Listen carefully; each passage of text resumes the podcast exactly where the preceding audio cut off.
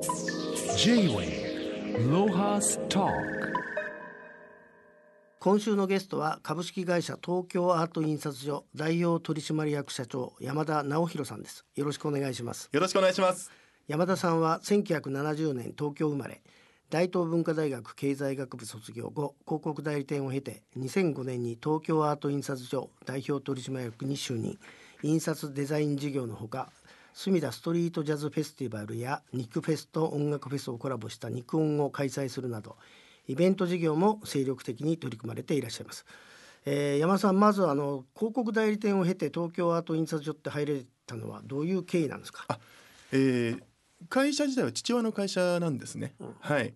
実はあの私がその印刷が嫌いで、うん、なんつったらいいでしょうねあの暗さ。それからその時の経済学の本で読んだんですけど社長業っていうのがですね1970年発行されたんですけどもこれの中にもう社用産業としても印刷会社が組み込まれてて、うん、これが嫌で嫌でですね、うん、でもう何かできないかなと思った時にたまたま子供が生まれてなんか自分の中でこう何かを残したいかなってお金じゃない何かっていうので、やっぱり社会ってとても重要だと思うんですよね。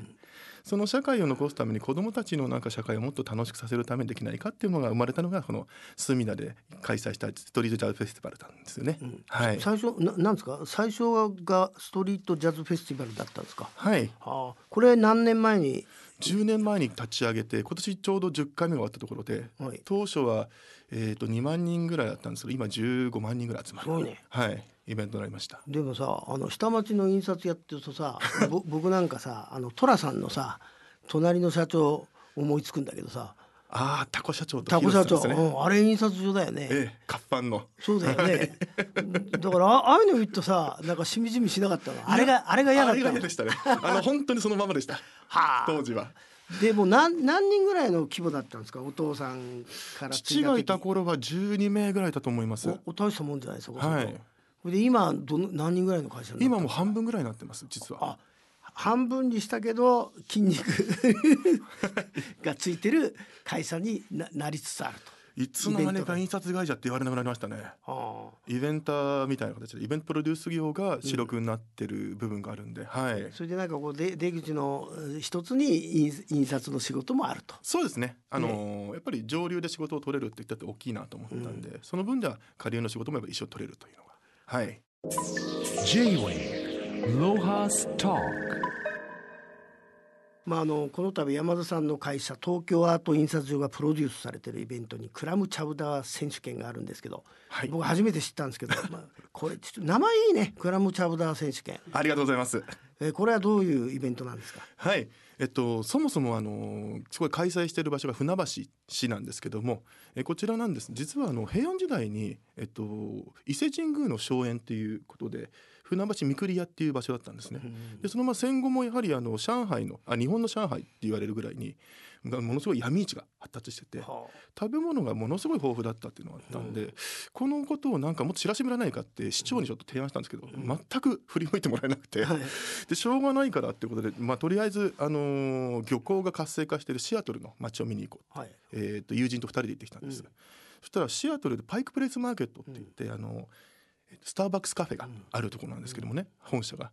あそこの周りがやはり日本人の移民が作ってるんですよ。それでものすごい活性化して、今じゃもう観光地になってて、これやっぱり船橋にも船橋漁港っていうものがあるんで、知らしめるためにもかつこの観光地としてもなんか大きくできるんじゃないかなって可能性を求めて来たのがあのできたのがクラムチャウダーのフェスティバルだったんですね。じゃあなんか普通はさ行政が困ったからっつってまあ君みたいな会社にお願いに来るんだけど、はい、逆なんだ喜ば 喜ばれないのに勝手に そうですプランを持ち込み、はい、自力で開催してます。じゃない船橋市から金もらってない一銭ももらってませんね。いいね。だ都合がいいんです我々は逆に言うと。それでこれこれで大きくなると森田健作が出てくるんじゃないの？まだ出てこない。まだ出りません。いやこれでっかくなると出てくるよ。あそうですか。じゃあその時はぜひ。J-Way ロハスタークラブチャウダーってさ、はい、ななんとなく僕イギリスのね食べ物、はい、なんかシチューじゃん。だからイギリスの食べ物かなと思ったんだ。違うんだ。アメリカあのー日本ってイメージがアサリとかハマグリとか言うんですけど日本にはそれしかなかったんですね貝が。でも実際はアメリカはホンビノス貝を主流としてまして、はい。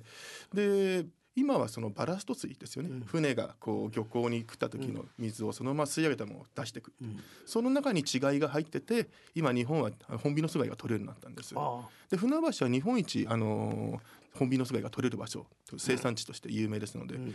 この逆にあの海外アメリカでもこうホンビノス貝を使っているってことであればこの場所をやはりクラムチャウダーの場所にするべきだろうとはあ。思ったのがやっぱりそもそもの要因でもあります。このホンビノス貝ってさ白いやつ？はい。あの何あ特徴は何なの？これは。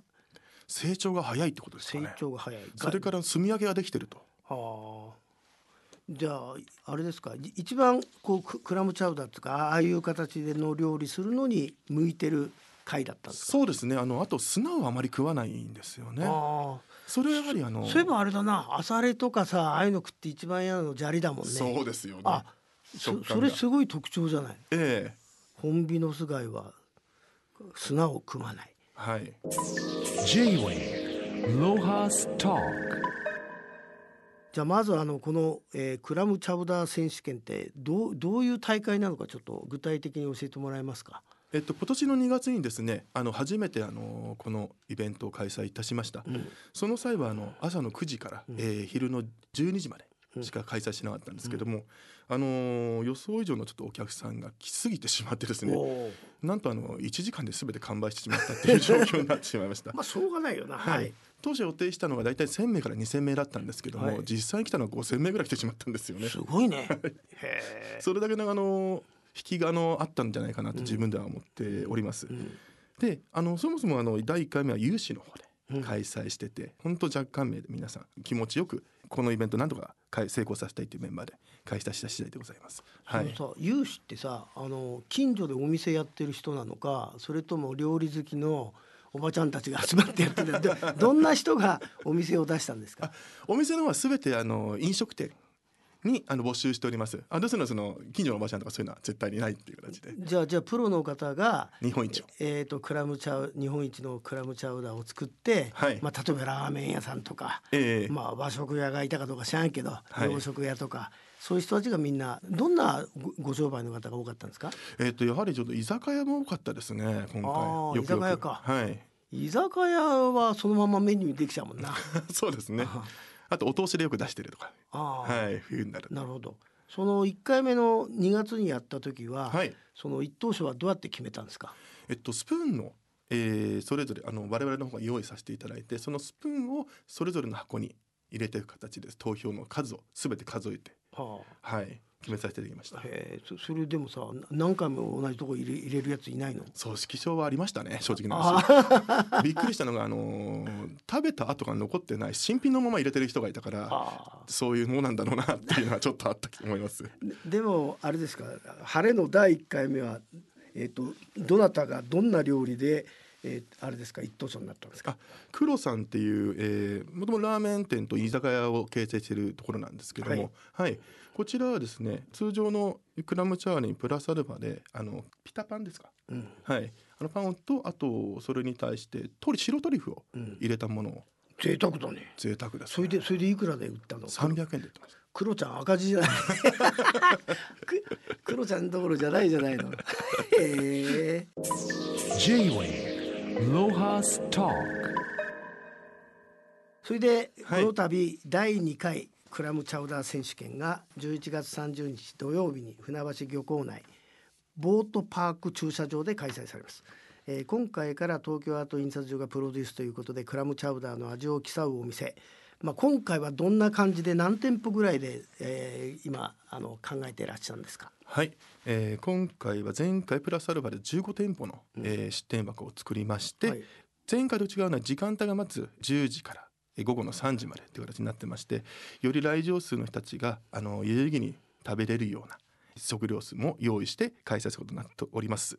でもさあのぜ前回がそんな当たったんだからさ15店舗じゃ足んないんじゃないの？もっと希望ししてるとこ多いんじゃない？そんなことない？そうですね、あのー全国からやはりあの連絡が来て。全国、はい。すごいね。へえ。北海道とか大阪ですね、うはい。来てますね。でそれは理由があってですね第2回の優勝チームにはですね今回アメリカのシアトルのですねエドモンドで開催されるあるクラムチャウダー選手権、えークラムチャウダーオフっていうのがあるんですけど、うん。そちらの方に出れる出場権をもらう形になってます。なるほど。はい。出場権というと具体的にはな何なのそれ？航空チケットとかそういうこと？あえっと渡航費の方の負担は一部させていただきます。でプラスアルファで向こうで出場できる権利を。なるほど。はい。じゃああれですか？そのせ先方の本家とあなたは会って話がつくついてるわけ？もうついてます。はい、あそう。いいじゃない。それ国際交流？はい、本ピノス会が日本に入ってきたおかげでそんな国際交流ができちゃうなんて素敵な話だと思うんですけど。そうですね。でもあれですかその各店舗で出される一皿ってはい。値段は共通にしてんですか、いや前回は実はあの共通で300円だったんですけど今回に関してはあのその金額もやはり任せる、うんあの任せるっていうか、うん。その時の味も味もそうだけど金額もやはりあのそれは審査のうちだっていう形で。なるほど。はい。あコストパフォーマンスそうですね。ああもうそそうだよね。本当に。これから長い間やっていくには。それで肝心なその船橋漁港はい。がそんなこう賑わったと思うんだけどはい。本業にしてる人から歓迎されてんのかそれともお前たちなんかさ余計なことやんなよって言われてるのかどっちなの？いや喜ばれると思います。あそう？何せ実行委員長がやはりあのー本美の菅井をえ下ろしてる会社ですので。ああなるほど、はいあの実際あれですかあの資料では船橋漁港が日本一の水揚げだって書いてあったけど。えおっしゃる通りです。あそうなんですか、はい。じゃあやっぱりほ誇るべきことをなんかそうやって発信してもらえんだからええ。ねあの本業の漁師さんもまあ喜んでくれてるという。まず漁港を知ってもらいたいんですよね。その上でやはりあの本美の巣を中心にしてそれ以外の魚もいっぱい取れるわけですから全体を応援できればと。それを根付いて逆に、えーこの町が活性化できればっていうのが私の考えですね。J-Way Lohas Talk まあ山田さんがいろいろアイデアマンだってこと分かったんですけどあとやっぱりこの墨田区ではい。あなたが、えーまあスカイツリーのとこは置いといて金賞も置いとくとえここをなんとかしたいなっていう町があったら僕なんか向島とかねーえ。ーかつてあの華やかだった花町がさ、えなんかもうすごい寂れちゃってるのがーなるほど。なんかなどうにかなんないかなと思うけどあなたあ。なたの世代だったらどうなのかね？と墨田区どっか。そうですね。僕はあのやはり会社が錦糸町駅のそばだったんでやはりこの近くが一番盛り上げたいなと思ったんですけどあの台東区と比べてこう商人の街じゃない分しがらみがないんですよね。あーはあ。ええ。だからこういうイベントやりたいっていうのをちょっと熱心にやればやっぱり行政のも理解してくれると思うし、うん。そういう意味だと新しいものを取り入れてイベントしやすいところなのかなと思うんあ受けですね。受け入れてくれると、はい、サウナばかりじゃないぞと錦糸町は。では、えー、11月30日クラムチャウダー選手権。はい、皆さんぜひお出かけください。山田さんこれからも下町頑張ってください。はい、ありがとうございます。J-Way Lohas Talk